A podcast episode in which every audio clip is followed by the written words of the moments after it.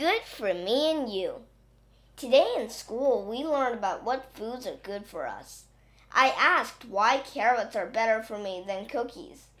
Because carrots have vitamins to help you grow, Miss Kitty told me. Cookies just taste good.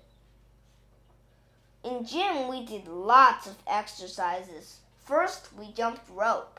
I jumped the fastest, but the rope was a little too long. We had a contest to see who could do the most sit ups and push ups. I won. Almost. The next day, I made lunch for mom, dad, and little sister. Surprise! I said, eat every bite because all of this food is good for you. After lunch, I told my family I had another surprise.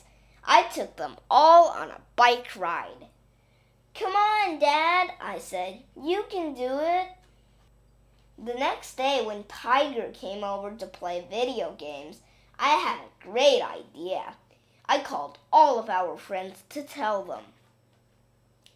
Me and my friends played football all afternoon. I scored the touchdown that won the game. The next morning, I walked to school instead of taking the bus. I had to hurry because walking sure takes longer. At lunch, I almost had a brownie for dessert, but I decided to have an apple instead. On the way home, we saw a big sign. Look, said Gabby, there's going to be a race in Critterville. Let's run in the race, I said. Everybody cheered. Gabby said we should do exercises to get ready for the race. But then I got hungry, so I stopped to have a snack. Tiger and Malcolm were hungry too, so I gave each of them a snack. Exercise sure gives you a big appetite. The next day we went swimming. I wore my snorkel and my flippers because they make me go faster. After that, we practiced running as fast as we could. I beat Tiger, but Gator beat me.